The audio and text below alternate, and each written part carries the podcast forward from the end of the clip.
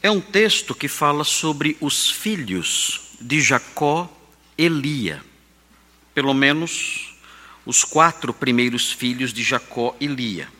Depois o texto prossegue falando sobre outros filhos de Jacó com as outras mulheres que ele teve. Jacó teve quatro mulheres, duas esposas e duas concubinas. E aqui o texto trata, no versículo 31 até o versículo 35 de Gênesis 29, o texto trata dos primeiros filhos dele com Lia, sua esposa. Ela não era concubina, mas sim esposa. Há uma diferença entre esposa e concubina, uh, que não, não dá tempo de eu explicar agora, teria que explicar num outro momento a distinção entre esposa e concubina. Há uma diferença na formalização do relacionamento.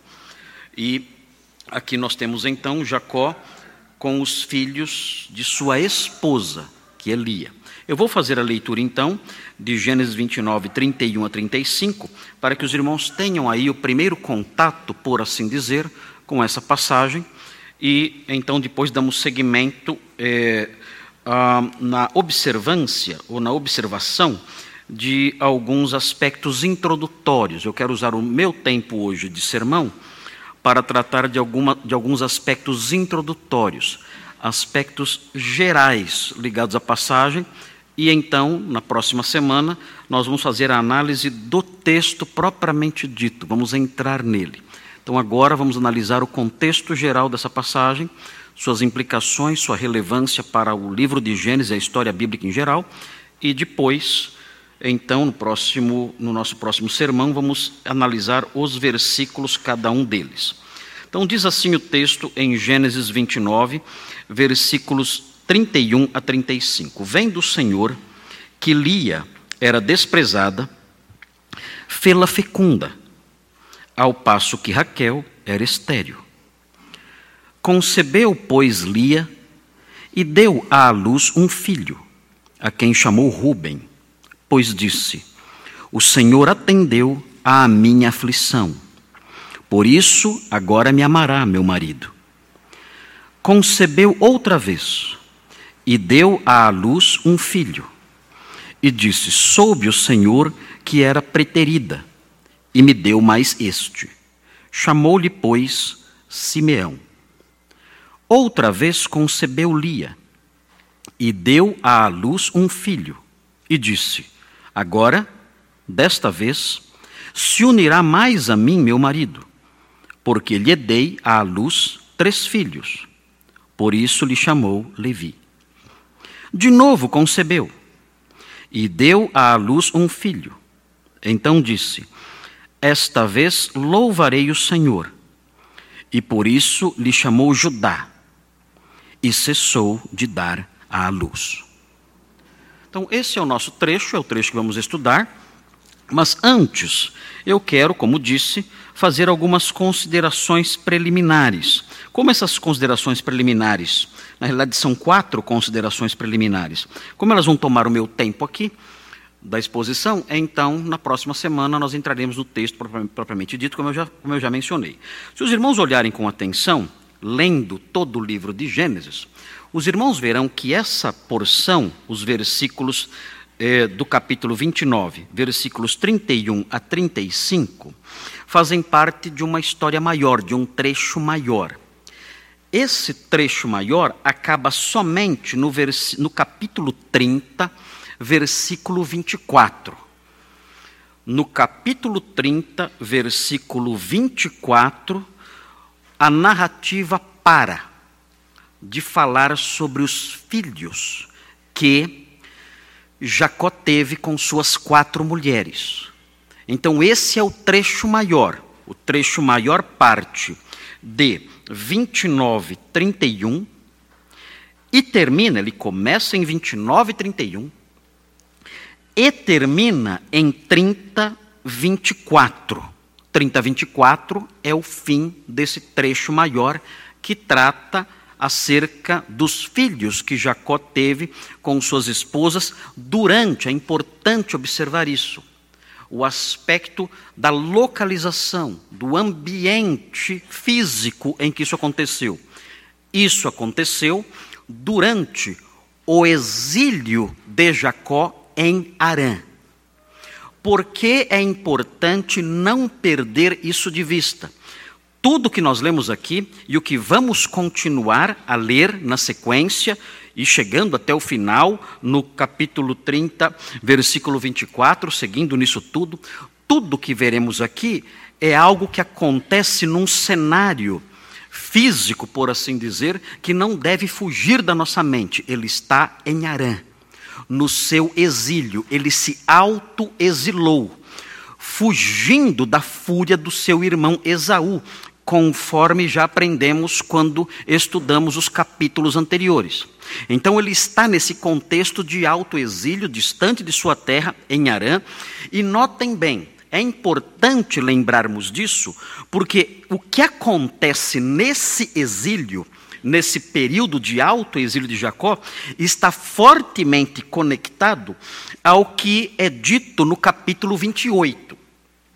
Vejam o capítulo 28. O capítulo 28 tem uma bênção, uma promessa, a promessa de bênçãos. E é importante observar que o que vai acontecer agora, durante o tempo de alto exílio de Jacó, está fortemente ligado a essa bênção, ou, ou a esse grupo de bênçãos prometidas por Deus a Jacó quando ele estava indo para lá. Vejam, capítulo 28, ele está em Betel. Ele tem um sonho e vê uma escada. E anjos subindo e descendo é, por essa escada. E o Senhor então fala com ele. E quando Deus fala com ele, Deus faz uma promessa, ou um conjunto de promessas. Veja aí no capítulo 28, versículos 13 a 15. Observe. Diz assim: Perto dele, 28, 13. Perto dele estava o Senhor e lhe disse: eu sou o Senhor, Deus de Abraão teu pai, e Deus de Isaque. A terra em que agora estás deitado, eu te darei, a ti e a tua descendência. Notem, ele está dizendo aqui que Jacó teria uma descendência, por esse tempo ele não era sequer casado, não tinha filhos. Ele está dizendo: você terá uma descendência, e esta terra em que você está agora, Betel, ou na atual Israel, ou Palestina, como já foi chamado, como é chamado eventualmente, esta terra eu darei a ti e a tua descendência. E o texto prossegue: a tua descendência, ele diz, será como o pó da terra. Notem a necessidade de Jacó ter filhos, para que essas coisas, essas promessas do capítulo 28, dadas ali, enunciadas por Deus, em Betel se cumprissem. Ele diz: A tua descendência será como o pó da terra, e mais, estender-te-ás para, para o ocidente e para o oriente, ou seja, a sua descendência vai se espalhar pelo mundo todo, para o norte e para o sul. Em ti e na tua descendência serão abençoadas todas as famílias da terra, ou seja, da sua descendência brotará uma bênção que alcançará famílias do mundo inteiro. Vejam o papel crucial na história de Jacó ter, a importância crucial na história de Jacó ter descendentes. Vejam a partir de agora por que é importante a narrativa acerca do nascimento dos seus filhos. Nós lemos no texto há pouco, nós lemos que ele teve quatro filhos. Isso não é somente a história de uma família. Isso é a história do cumprimento de uma bênção. Deus, de uma promessa, uma promessa de abençoar. Deus disse a Jacó: Você terá uma descendência. Essa descendência se espalhará pelo mundo. E mais do que isso, além dela se espalhar pelo mundo, dela brotará, nela haverá uma fonte de bênçãos para todas as famílias da terra. E ele prossegue, dizendo no versículo 15: Eis que eu estou contigo e te guardarei por onde quer que fores. Eu vou estar com você no exílio, ele diz. E te farei voltar a esta terra porque te não desampararei até cumprir eu aquilo que te hei referido. Então, o que nós temos na sequência, quando nós chegamos no capítulo 29 e lemos acerca Oh, desculpem, quando chegamos no capítulo, é, quando chegamos no capítulo 29, desculpem, e lemos no capítulo uh, ah, 30, no versículo 31 acerca dos filhos de Jacó, nós estamos diante do, da ação de Deus cumprindo uma promessa de dar a Jacó uma descendência. Essa descendência vai se espalhar pelo mundo, vai se multiplicar, e dessa descendência sairá, brotará uma fonte de bênçãos para o mundo. Então, esse é o primeiro aspecto preliminar, a primeira realidade, a primeira preliminar que deve estar em nossa mente quando nós lemos essa história. Deus está cumprindo sua promessa. Os filhos estão nascendo. E isso mostra que Deus está cumprindo sua promessa. A sua promessa está se concretizando. A história mostra isso. Vão, vão nascer onze filhos aqui e uma filha. Onze filhos e uma filha vão nascer durante esse tempo de exílio de Jacó. E nós então conheceremos isso, o que vai acontecer nessa família. Tudo isso relacionado às bênçãos que Deus prometeu dar a Jacó e a sua descendência. Há um outro fator importante que pode passar despercebido dos irmãos numa leitura superficial. Existe na porção maior dessa passagem, que começa, como eu disse, no capítulo 29 e 31 e termina em 30, 24, existe a criação de uma estrutura literária. Os autores bíblicos são excelentes escritores.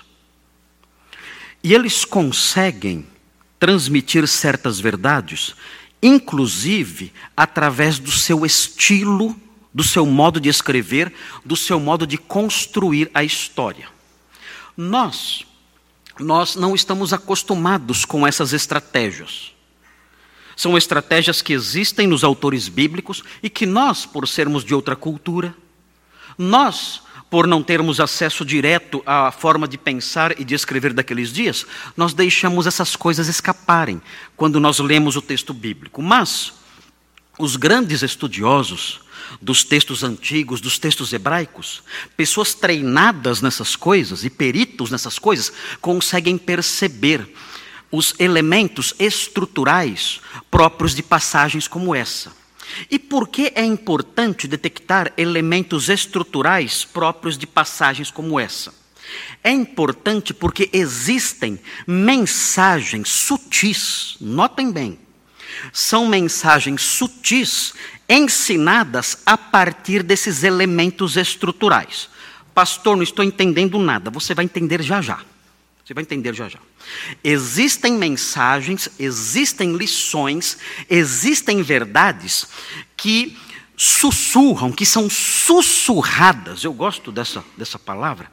São mensagens, são verdades que são sussurradas aos leitores por meio desses recursos de construção da estrutura do texto. Para fazer isso, o escritor tem que ter muita habilidade. Mas os escritores bíblicos têm. Moisés é um príncipe. O autor desse texto é um príncipe. É Moisés, educado nas melhores faculdades do Egito, tendo ali um preparo extremamente elevado para produzir coisas assim. E ele então constrói o seu texto de tal maneira que na estruturação e na construção desse texto ele insere essas verdades que são cochichadas, que são sussurradas aos leitores que, é, treinados ou conduzidos, podem detectá-las.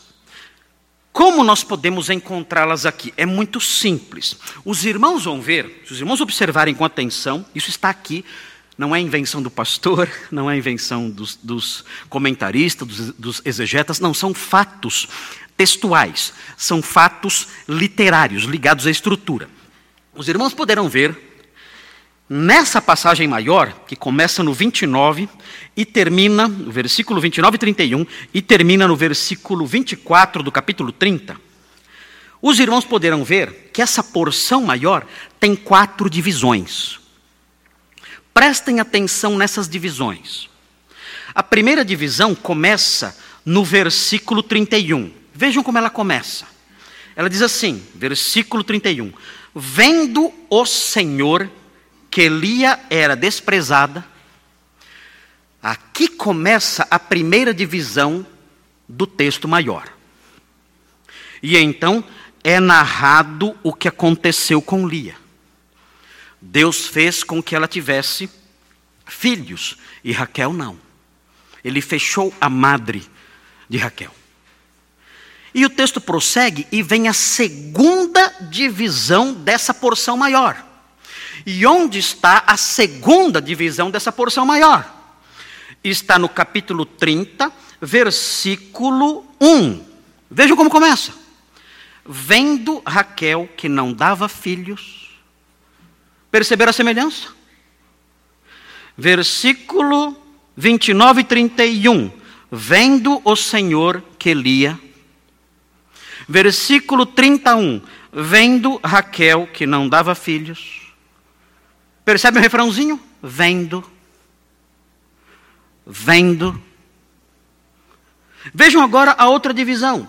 A outra divisão é no versículo 9. Vejam como começa o versículo 9. 39. Vendo. Vendo Lia que ela mesma cessara de conceber. E assim vão as divisões. Vendo, vendo, vendo. Assim começam as divisões. As quatro divisões começam de forma semelhante. Você vê primeiro o Senhor vê, depois Raquel vê, depois Lia vê, e então todas essas divisões terminam com uma divisão final que está aí no versículo 22. Veja o versículo 22. Aqui o Senhor não vê. Veja o que diz. Lembrou-se Deus de Raquel. E aí temos a última divisão. O Senhor viu, Raquel viu, Lia viu, e então termina todo o trecho. O Senhor se lembrou. O que essa estrutura nos ensina? Essa estrutura nos ensina algo muito importante na forma como, como ela é construída. Os irmãos devem observar, essa, essa construção, ela, ela é uma construção que envelopa. Ela é uma construção que, eu não sei se esse verbo existe, mas é uma construção que ensanduicha. Existe, existe esse verbo? ensanduichar. Não existe? Deveria existir esse verbo. O verbo ensanduichar. Porque é o que acontece aqui. O que o autor bíblico faz é isso. O autor bíblico, ele ensanduicha. E ele ensanduicha o quê? Ele ensanduicha as ações de Raquel e de Lia entre as ações do Senhor. Você tem o Senhor, é a parte de cima do sanduíche. Você tem as ações de Raquel e de Lia no recheio. E embaixo, você tem de novo as ações do Senhor. E é aqui que nós temos o sanduíche literário. E quando nós olhamos para esse sanduíche literário, presente aqui na passagem maior, isso não nos transmite somente a noção de um estilo muito bem elaborado. A questão não é meramente estética literária.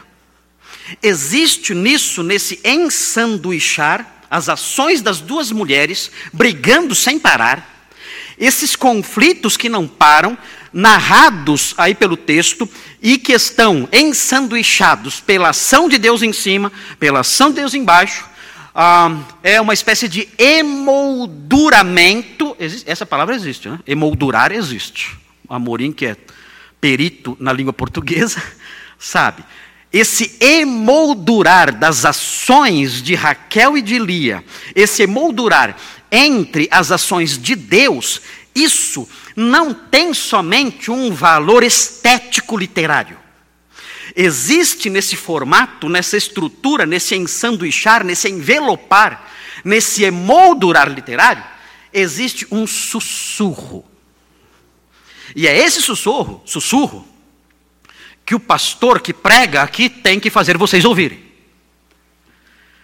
Porque numa leitura simples, os irmãos não vão perceber isso. Nós não estamos acostumados com isso. Nós não conhecemos esses estilos todos do texto hebraico. Então, em face disso, o exegeta e o expositor têm que trazer os seus ouvintes para a visão dessas coisas. Eu mostro então aos irmãos a estrutura e tento transmitir aos irmãos o que essa estrutura quer cochichar para nós. O que essa estrutura cochicha aos nossos ouvidos? Muito simples, muito simples e muito importante importante especialmente para o nosso dia a dia.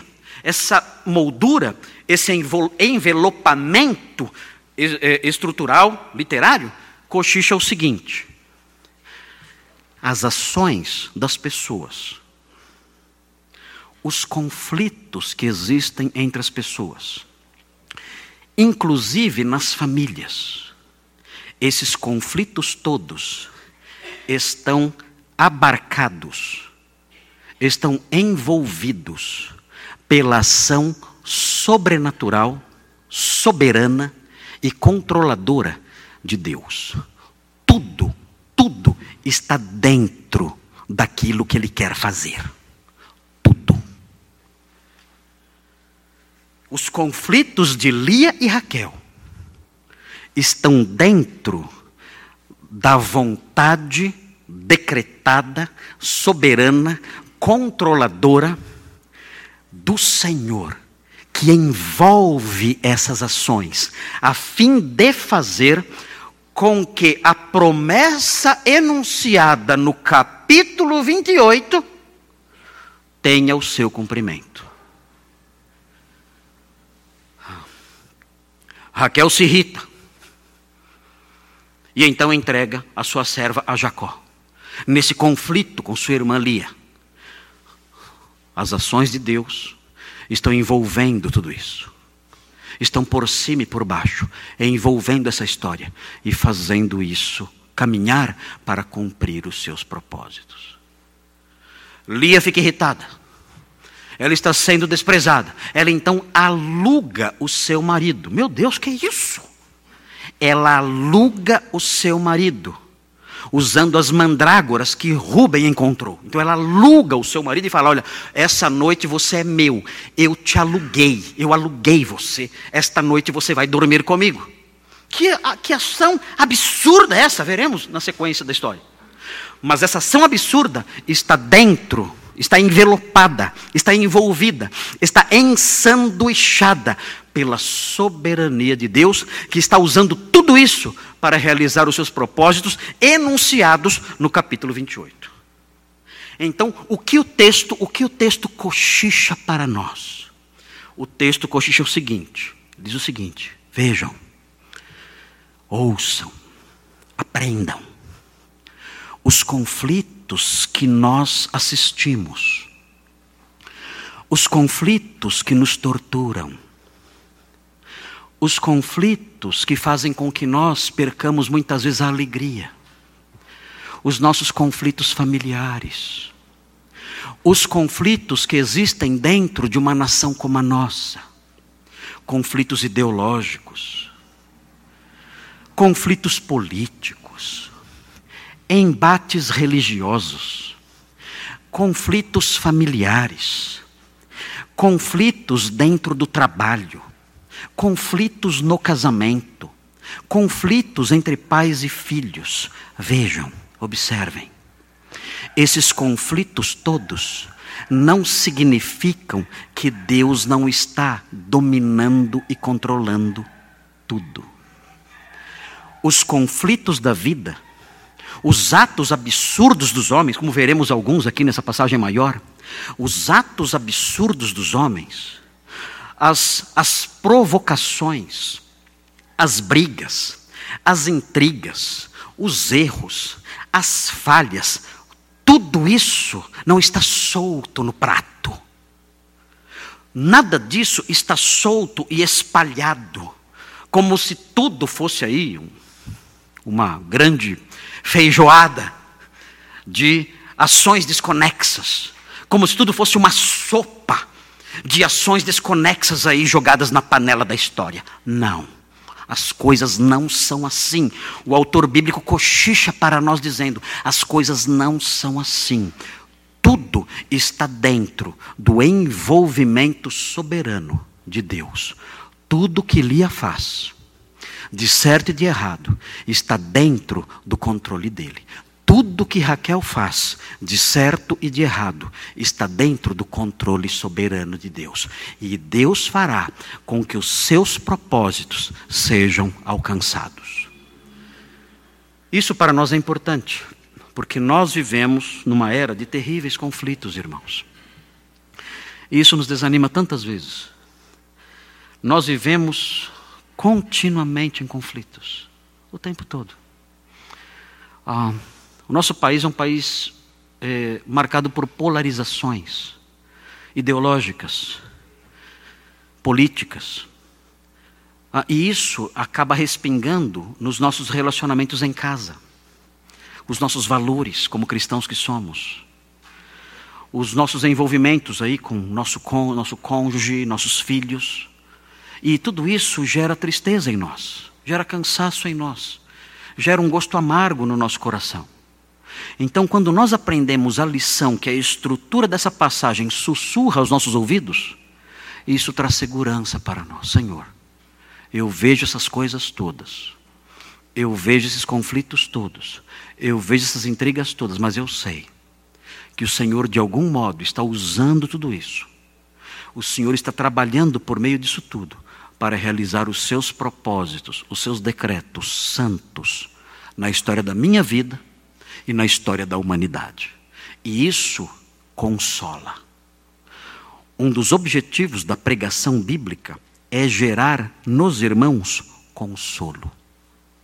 Na próxima semana, nós vamos estudar um pouquinho, no domingo pela manhã, a tarefa dos profetas, no, no, na época da igreja primitiva. O que os profetas faziam na época da igreja primitiva. Nós pensamos, a nossa inclinação normal, a nossa tendência normal é acreditar que os profetas, eles prediziam o futuro. É isso que eles faziam. Então diziam, olha, vai acontecer isso com você. Ah, é profeta.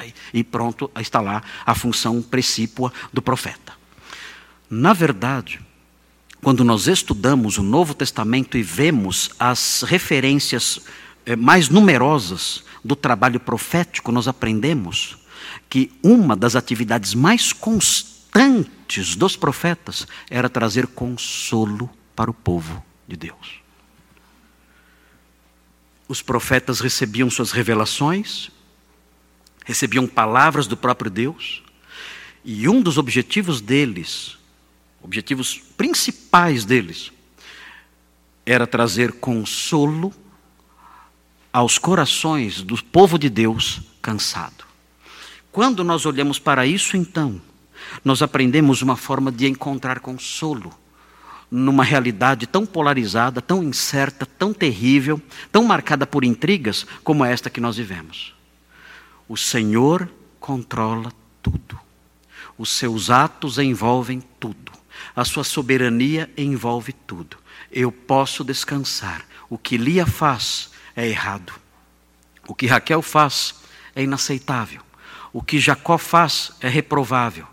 Tudo isso gera rancor, tristeza, decepção e desilusão, mas em meio a isso tudo, acima e abaixo disso, está o Senhor, trabalhando e usando tudo isso para realizar os seus propósitos santos, soberanos, de abençoar e de salvar o seu povo. E isso traz consolo, isso traz alívio, isso tira a angústia, o desespero e a tristeza do nosso coração. Há uma outra questão preliminar que eu eh, quero destacar aqui, na nossa sequência. E esta outra realidade preliminar que eu quero destacar aqui, é interessante observar, é que todos os pais, com exceção de um, que é Benjamim, que vai nascer em, em, já na, na terra prometida, mas todos os pais, por assim dizer, os pais da nação de Israel, pelo menos onze é, patriarcas, nasceram fora de Israel. Não nasceram dentro de Israel. Eles são, podemos dizer, estrangeiros em relação a Israel. E, mesmo assim, o capítulo 28, 13 fala: A terra em que estás agora deitado, eu te darei a ti e a tua descendência. Mas notem, eles nascem fora. Eles nascem em outro país. Como pode aquele país, Israel, pertencer a eles? Se eles nascem, conforme aprendemos aqui no capítulo 29, a partir do versículo 31, como pode ser que eles serão herdeiros de um país no qual eles não nasceram? E é interessante observar isso aqui, é interessante notar que nisso eles se assemelham a Abraão. Abraão recebe a promessa de herdar uma terra na qual ele não nasceu. E a terra, o texto diz, essa terra, Israel, eu darei a você. Isaac nasceu ali, Deus deu a promessa a ele, ok, ele nasceu aqui, é natural dessa terra, nasceu nessa terra. Jacó nasceu ali, e o Senhor diz: Eu darei essa terra a você, ok, é o meu país, eu nasci aqui. Mas agora, os herdeiros disso nascem fora, não nascem lá. E mesmo assim, a promessa persiste: Esta terra é de vocês. Mas nós nascemos longe, em outro país, em outra terra. Nascemos em Arã. Não importa, essa terra é de vocês. Por que isso é importante? Notem, quando Moisés escreveu Gênesis, ele estava escrevendo ao povo que estava saindo do Egito. Onde aquele povo tinha nascido? Aquele povo não tinha nascido em Israel. Aquele povo tinha nascido no Egito. E, no entanto, eles estavam caminhando para uma terra. Para essa mesma terra de Canaã. Essa mesma terra de Israel. E o que Moisés quer, quer fazer então aqui é mostrar: olha, a terra é de vocês. Mesmo vocês não tendo nascido nela. Por quê? Porque a terra é de vocês, mesmo vocês não tendo nascido nela, porque o Senhor prometeu essa terra a vocês a propriedade da terra dada a vocês não é fundamentada no lugar de nascimento. A propriedade da terra dada a vocês não se fundamenta na pátria em que vocês nasceram. A propriedade da terra dada a vocês se fundamenta na promessa de Deus, não importa onde vocês nasceram, não importa. Vocês podem nascer em qualquer lugar. Vocês podem nascer no Egito, vocês podem nascer em Arã, vocês podem nascer na Mesopotâmia, como aconteceu com Abraão, vocês podem nascer em qualquer lugar. Essa terra é de vocês. Porque Deus prometeu. E alguém pode perguntar, mas que relevância tem isso? Bem, queridos, isso tem uma relevância, uma relevância política atual muito grande. Um, quem conhece a palavra de Deus, o crente que conhece a palavra de Deus, entenderá, entenderá, considerando os conflitos internacionais e tudo mais, entenderá que o antigo conflito entre judeus e palestinos, pela posse da terra ali chamada Israel, esse antigo conflito tem um lado certo e um lado errado. E qual é o lado certo? O lado certo é o lado dos judeus. Os palestinos estão errados. A terra não é deles. Não é. E porque não é? A terra não é deles, porque Deus deu essa terra a Abraão, Isaac, Jacó e os seus descendentes. É por isso que os crentes, os cristãos que creem na inspiração bíblica e na autoridade bíblica, são sionistas. O que significa isso? Nós, nós cremos na causa de Sião. Nós cremos que a terra, a terra de Israel, pertence aos judeus. Não necessariamente por direito de nascimento ali. Eles podem nascer em qualquer lugar. Aquela terra é deles, porque Deus deu essa terra a eles. Eles são os donos dessa terra.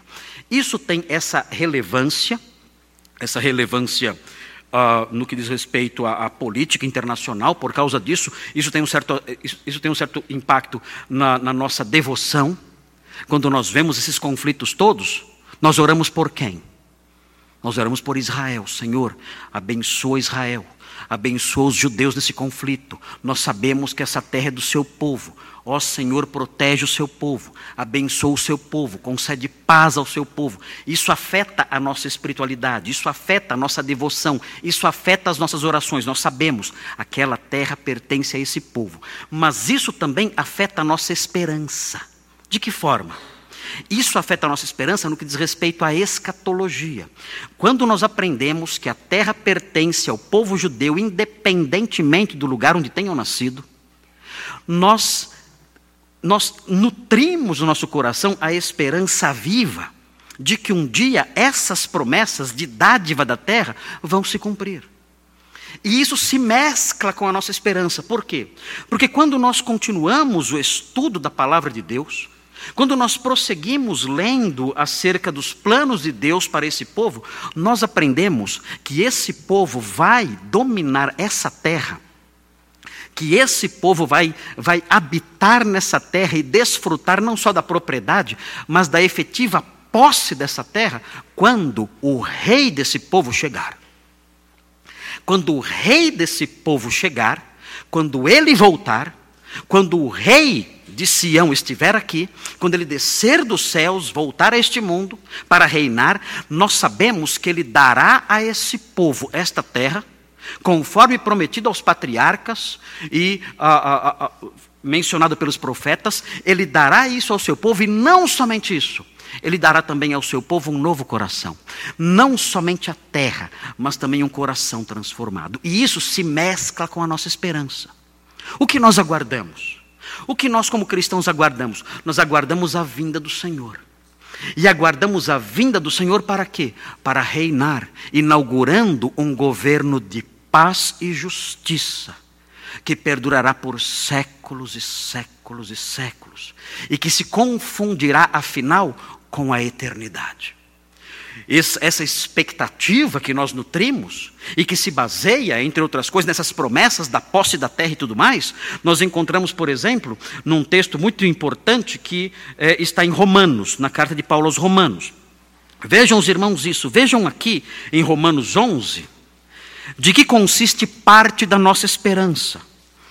Nós estamos num mundo terrível, marcado por mentiras, marcado por intrigas, brigas, divisões, injustiças, mas nós temos uma esperança sólida, é a esperança da vinda do reino. Quando o Senhor Jesus nos ensinou a orar, ele disse assim: vocês devem orar da seguinte forma: dois pontos. Pai nosso que estás nos céus, santificado seja o teu nome. E ele prossegue: venha o teu reino. O que significa isso? Ah, é que o reino tem que estar no nosso coração. Não, que coração? Nada disso. Quando o texto diz, venha o teu reino, ele está falando de um reino real. Isso não é uma redundância, é o reino de verdade. Reino real, no sentido de reino de verdade. Um reino real, verdadeiro, palpável, concreto, político é o Senhor, é o Senhor voltando a este mundo fisicamente. Quando o Senhor Jesus subiu aos céus, os discípulos ficaram observando enquanto ele subia, e aconteceu que eh, dois varões se posicionaram diante deles, dois anjos, e disseram: Varões galileus, por que vocês estão olhando para o céu? Este mesmo Jesus que subiu às alturas voltará do mesmo modo como o vistes subir. Ou seja, ele vai voltar fisicamente. ele vai voltar visivelmente. E quando ele voltar, aprendemos as Escrituras, ele vai estabelecer o seu reino neste mundo. E será um reino de justiça. E ele governará as nações com cetro de ferro. E então, nesse reino, estarão ali com ele, sentados à mesa, os patriarcas: Abraão, Isaac e todos os profetas estarão ali. E ele se sentará ali à mesa com eles, e inaugurará esse reino de paz e justiça. E a terra toda se encherá do conhecimento do Senhor, como as águas cobrem o mar. E haverá então esse reino glorioso a partir de uma Jerusalém transformada o texto de Isaías diz: Levanta-te, resplandece, diz a Jerusalém, porque vem a tua luz e a glória do Senhor brilha sobre ti. Isso vai acontecer um dia. Jerusalém será elevada a essa posição de capital central do mundo, em que o Senhor Jesus reinará ali, a partir dali, dominando todas as nações com seu cetro de ferro. E haverá então um reino de paz e de justiça. E nesse reino, essas promessas da terra, serão cumpridas finalmente. Então nós aguardamos isso, porque essas promessas da terra se confundem com a nossa esperança. Vejam o que diz Romanos no capítulo 11, versículo 25 em diante: diz assim: Porque não quero, irmãos, diz o texto, 11, 25: Porque não quero, irmãos, que ignoreis este mistério, para que não sejais presumidos em vós mesmos que veio endurecimento em parte a Israel, até que haja entrado a plenitude dos gentios. Ou seja, ele está dizendo o seguinte aqui: Israel, parte de Israel, é incrédula, tem o coração duro. Nem todo Israel, porque há judeus que são crentes, mas uma grande parte de Israel tem o coração duro. E isso vai prosseguir. Mas isso vai prosseguir até um determinado tempo. Quando isso vai acabar? O texto diz: isso vai perdurar até que haja entrado a plenitude dos gentios. O que significa isso? A plenitude dos gentios. Tudo indica, ao que parece, a expressão plenitude plenitude dos gentios significa até o tempo em que o domínio dos gentios tiver concluído, estiver concluído, tiver chegado ao fim. A palavra plenitude significa completeza, até se completar o tempo dos gentios. Israel terá o coração endurecido, parte de Israel terá o coração endurecido, até o dia em que o governo, a presença dos gentios em Israel chegar ao fim. Quando o tempo dos gentios se completar. E o que vai acontecer, de acordo com Paulo, quando o tempo dos gentios se completar? Quando o tempo dos gentios se completar, os gentios não dominarão mais a terra ali junto com os judeus. O que vai acontecer é que somente os judeus dominarão a terra. Como? Como sabemos disso? O texto prossegue. O texto diz: quando o tempo dos gentios se completar, quando a era dos gentios se completar, vejam o que diz o versículo 26. E assim, todo Israel será salvo. Não somente parte dos judeus será crente, mas todo Israel será salvo, todos crerão no Messias. Ah, esse endurecimento, em parte, vai acabar.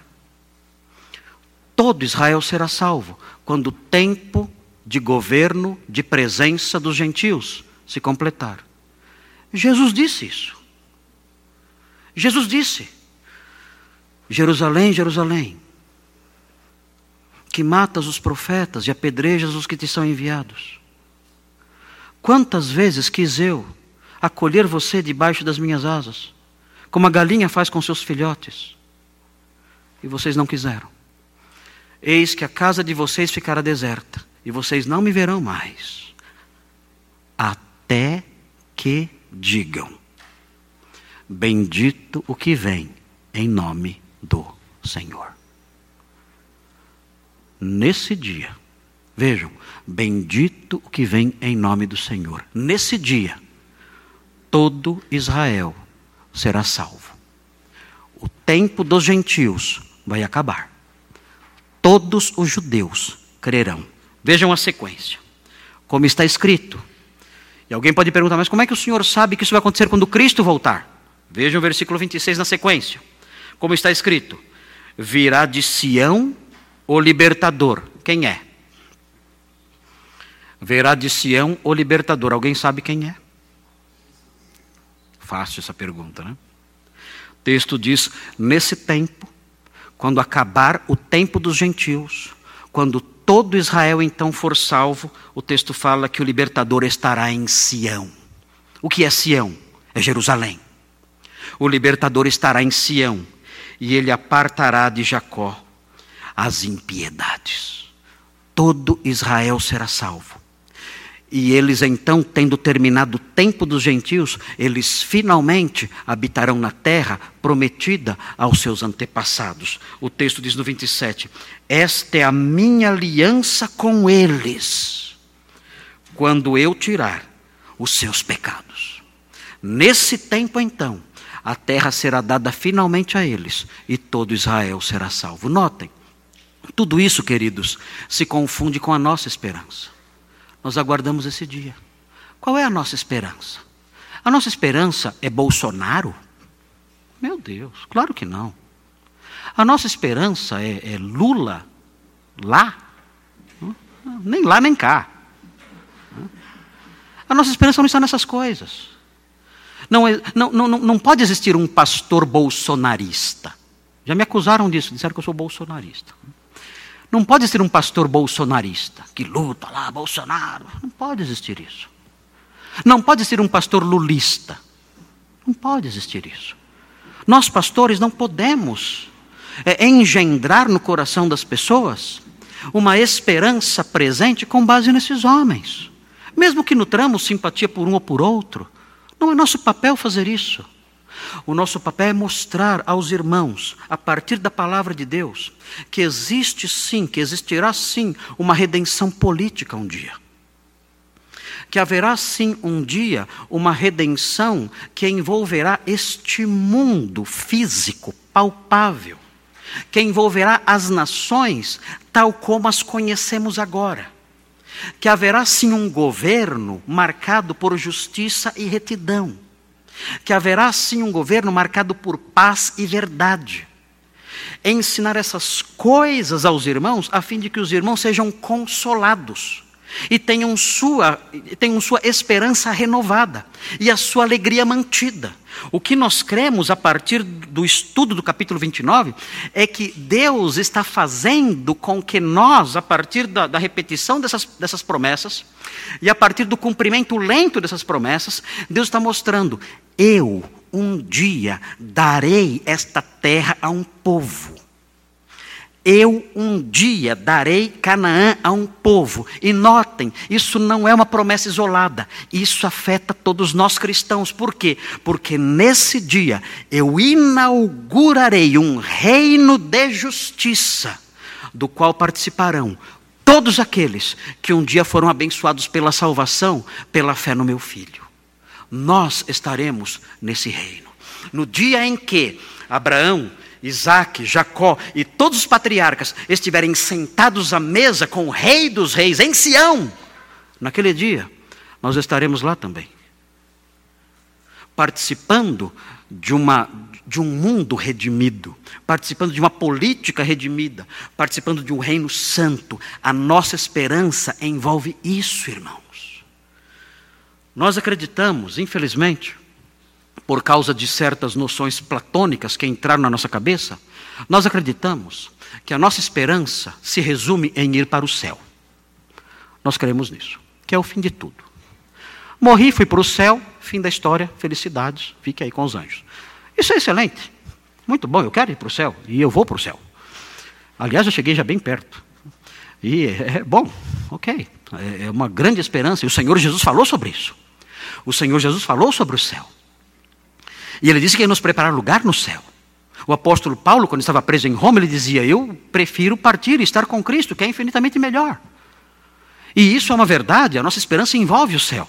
Nós cantamos: Céu, lindo céu, eu vou para o céu, lindo céu, e estarei lá nas mansões celestiais. Isso é maravilhoso e queremos ir para o céu. Mas, irmãos, a nossa esperança não termina aí. A esperança cristã não se, não se consuma e não se completa na nossa chegada ao céu. O céu, irmãos, para nós, é um estado intermediário. Porque Jesus não salvou só a minha alma. Jesus me salvou inteiro. Ele não salvou só a minha alma. Ele salvou minha alma e meu corpo. O que, o que Jesus comprou é tudo que sou eu, que eu sou. Ele comprou isto aqui, tudo isso. Ele não comprou só a minha alma, meu coração. Ele comprou o Marcos. Ele pagou o preço para comprar o Marcos. E o Marcos é isso aqui: carne e osso, alma e corpo. E ele comprou isso. Por isso ele fez corpo e alma, humanos, para comprar o meu corpo, a minha alma. No céu eu terei o resgate, a libertação da minha alma, não do meu corpo. Mas na ressurreição dos mortos, eu terei o resgate do meu corpo e da minha alma completos. É a salvação completa do homem. É aí que a redenção se consuma. A redenção vai se consumar quando nós, ressurretos dentre os mortos, estivermos reinando com o Senhor, numa criação renovada. A Bíblia diz, no Apocalipse, que essa criação renovada vai perdurar por mil anos, diz o Apocalipse um reino de mil anos. E depois disso, o Senhor fará um novo céu e uma nova terra, eternizando essa criação sem fim. É nisso que consiste a nossa esperança. Numa redenção completa, numa criação renovada, vivendo para sempre com o Senhor nesse reino sem fim de paz e de justiça. E quando nós lemos esse texto, mostrando a formação de uma nação, mostrando Deus cumprindo suas promessas, formando um povo que herdará uma terra, nós então vemos o Senhor cumprindo suas promessas. Aos pouquinhos ele vai caminhando, construindo o cumprimento dessas coisas, até que chegará o dia, lá no futuro, em que ele dará essa terra a esse povo, quando o Senhor voltar. E nós estaremos lá nesse dia. E veremos isso. E participaremos disso. E veremos Abraão, Isaac e Jacó sentados ali na terra, à mesa com o Senhor. E nós nos sentaremos juntos com eles. E estaremos ali naquele grande banquete, banquete gigantesco. Estaremos ali, desfrutando dessas promessas, como crentes em Cristo, que por meio da fé se tornaram participantes dessas mesmas promessas. A última consideração preliminar que eu quero apontar para os irmãos a partir desse texto, apontando a relevância desse texto para os irmãos, é algo importante que começa a se desenhar aqui agora. O que começa a se desenhar aqui agora? O que começa a se desenhar aqui agora é uma questão curiosa que Gênesis deixa é, em suspense. É um suspense que Gênesis, que o autor de Gênesis cria. E que ele não responde, que ele não desvenda, que ele não apresenta, senão no finalzinho do livro. E que suspense é esse? Ele é um novelista. Ele é um novelista. Ele cria um suspense no leitor atento. E que suspense é esse? Muito simples dentre todos esses filhos que vão nascer, serão doze no total, e uma filha, Diná. Entre todos esses filhos, quem é o sucessor principal das bênçãos e promessas? Quem é? Quando nós lemos a história de Isaac e Ismael, nós aprendemos quem é o sucessor principal. Quem era? Nós lemos ali a história e aprendemos. Ah, o sucessor principal não é Ismael. O sucessor principal é Isaac. E então nascem gêmeos depois, filhos de Isaac e Rebeca.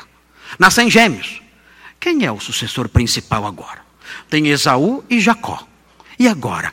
Quem, quem vai dar continuidade e vai receber, vai ser o herdeiro da bênção principal?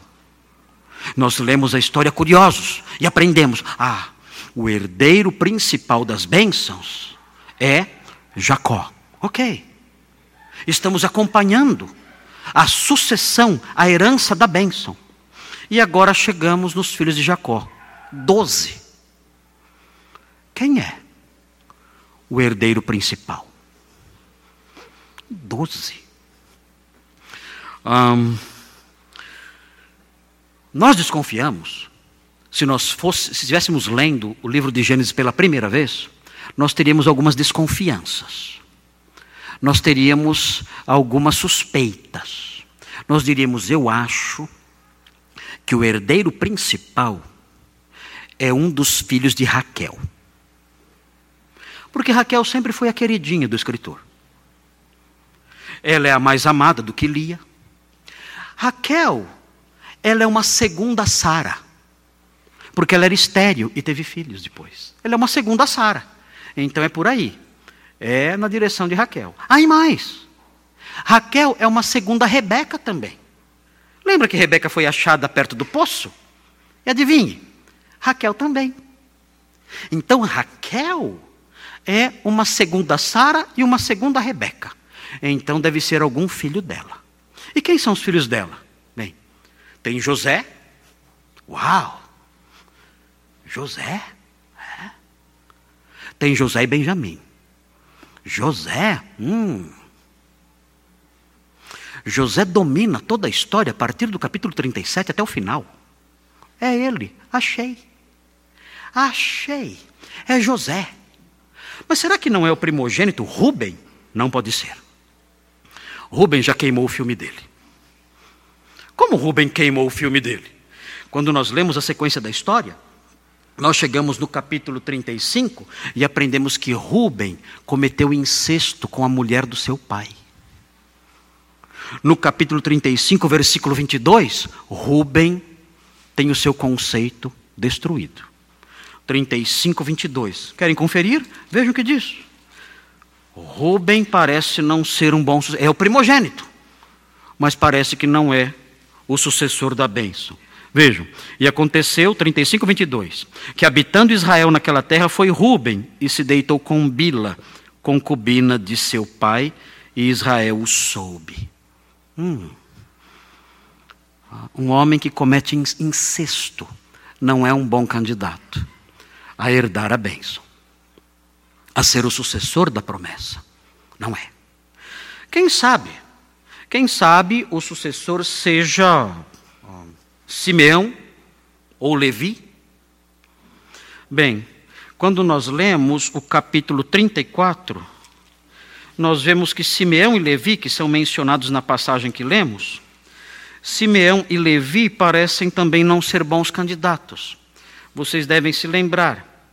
A Diná, irmã deles, filha de Lia, ela foi abusada por Siquém.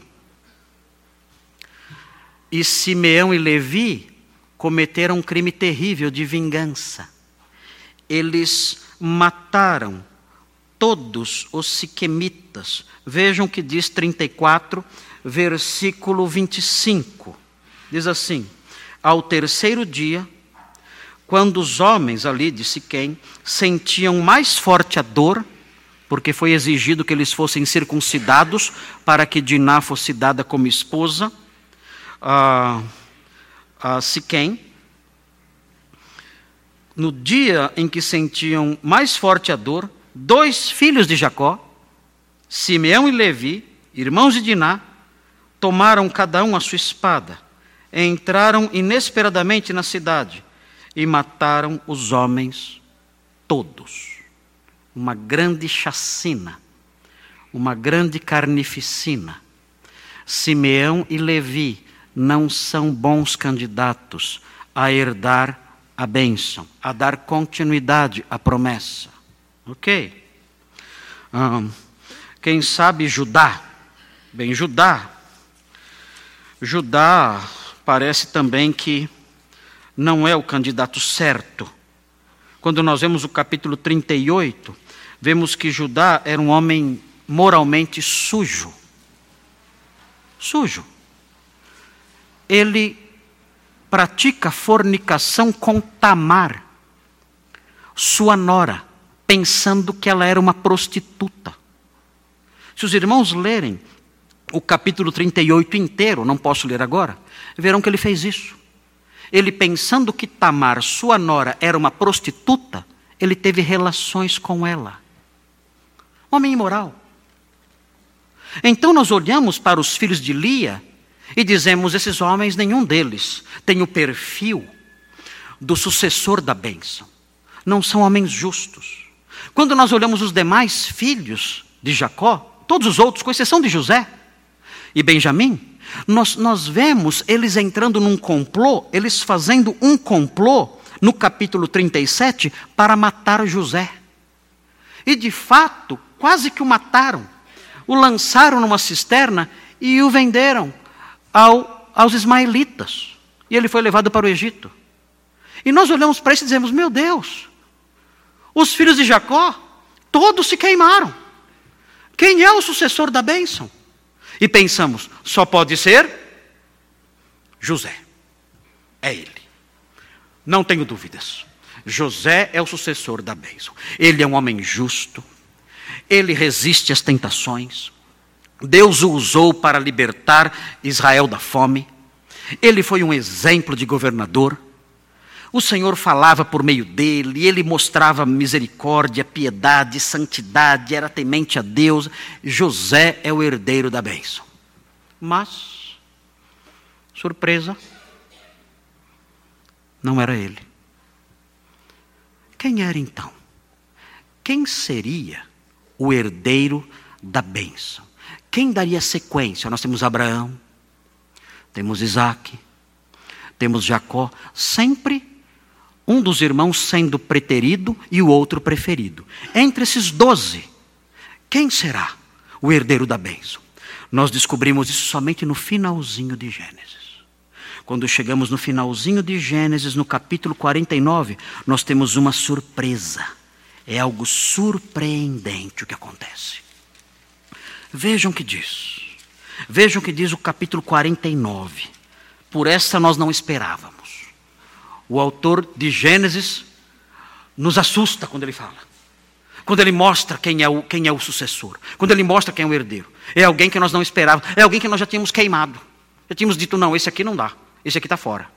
Vejam o que ele diz no capítulo 49, versículo 8. Ele diz assim: é, é, é Jacó abençoando seus filhos. Vejam qual é a bênção que ele reserva para quem? Versículo 8: para Judá. Meu Deus, Judá. Por que não Benjamim, Efraim e Manassés, descendentes de José? Não.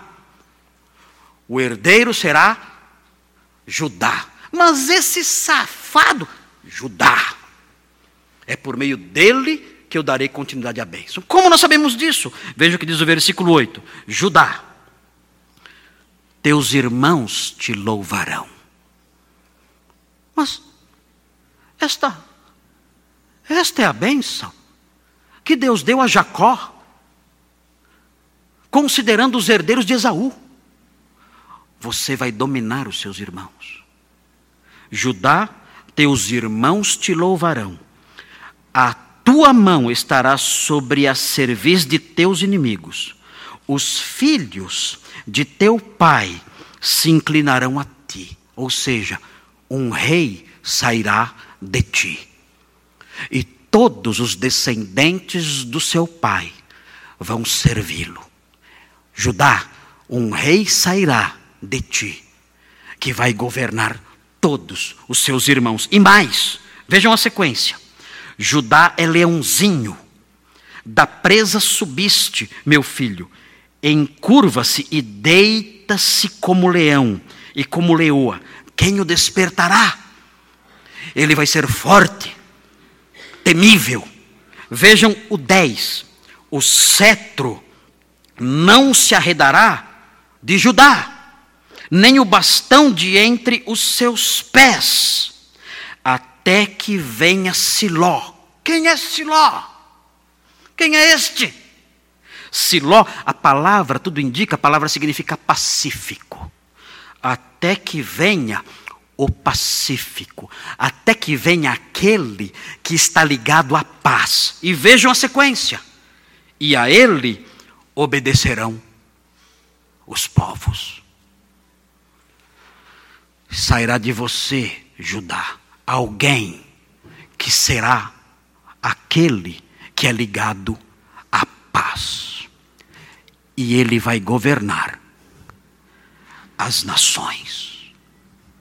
Meu Deus, é a bênção, é a bênção da terra.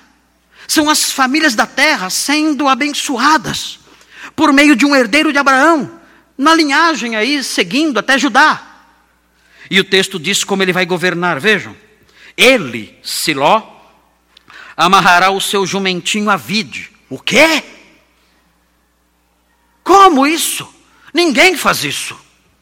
Ninguém amarra um jumento à vide. Por uma razão muito simples. O jumento come a videira inteira. Para você amarrar um jumento à vide, isso significa que você deve ser dono de uma de uma plantação de uvas muito grande. E é isso que está presente aqui. Nos dias desse rei, haverá tantas videiras, tantas videiras, tanta fartura, tanta fartura, que ele vai amarrar o seu jumento a uma videira. E o jumento poderá comer à vontade. Ele pode ser jumento, mas não é burro. E vai comer a videira inteira. Isso não fará falta, porque haverá fartura, fartura e mais fartura. Ele vai governar os povos e haverá fartura, alegria, paz. Ele é Siló, ele é o pacífico. O texto prossegue. E o filho de sua jumenta, a videira mais excelente. Não há problemas. Pode amarrar todos os burros às videiras porque há fartura. E prossegue o texto, vejam. Ah, lavará suas vestes no vinho. Meu Deus, é muita fartura. Lavar as vestes no vinho, é claro que ninguém faz isso, mas é uma figura de linguagem para apontar para a fartura. Ele lavará suas vestes no vinho e a sua capa em sangue de uvas. Os seus olhos serão cintilantes de vinho e os dentes brancos de leite. Judá, um dia, ouça isso, Judá. O seu pai, Jacó, está passando, transmitindo a você a bênção de Abraão e Isaac. Estou passando para você. Um dia, dentre os seus descendentes, se levantará um rei, um rei de paz. E esse rei governará todo o mundo.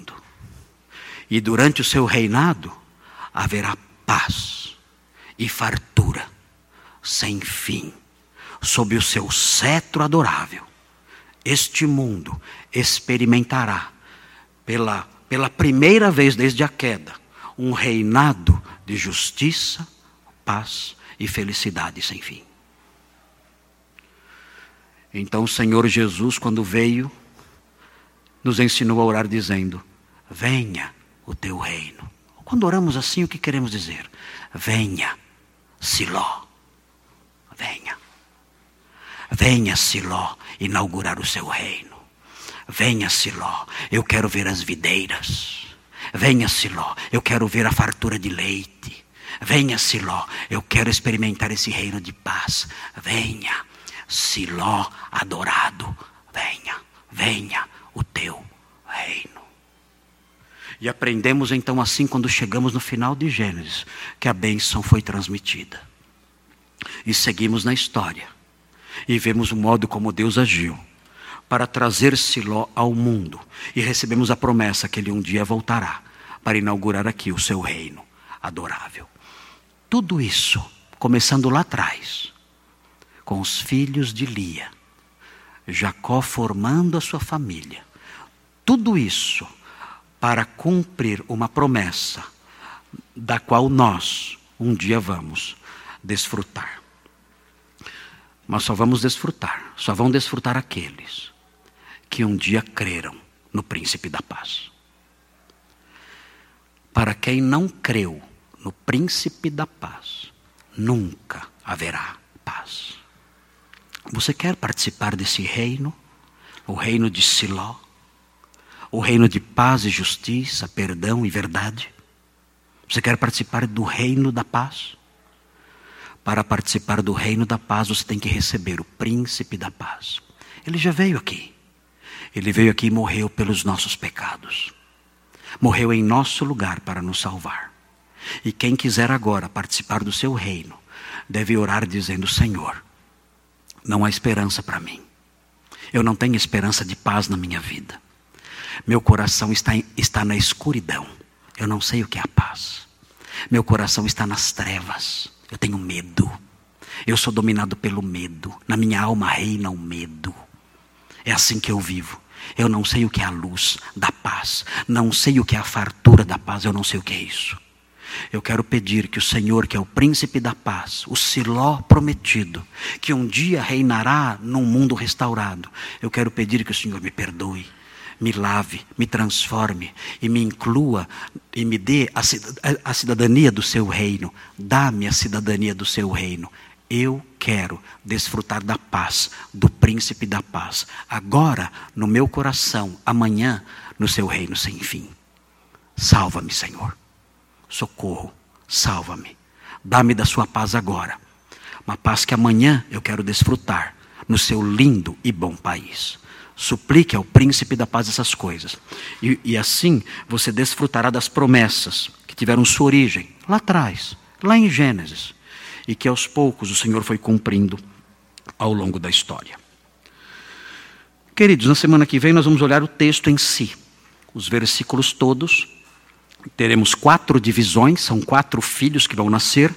Nós vamos conhecer cada um deles e assim nós vamos seguindo no conhecimento do livro de Gênesis.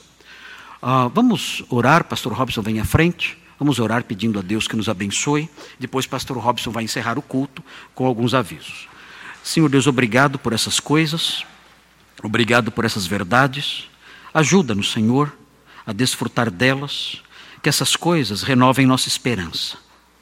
Que nós não depositemos o nosso coração, a nossa expectativa de, de satisfação na presente ordem.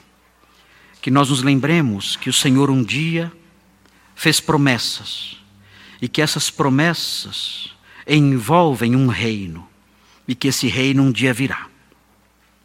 E é o nosso reino, é o nosso país, é o reino que o Senhor deu a todo aquele que um dia recebeu o Salvador. Ó oh Deus, ajuda-nos para que nisso encontremos consolo, para que nisso encontremos alegria.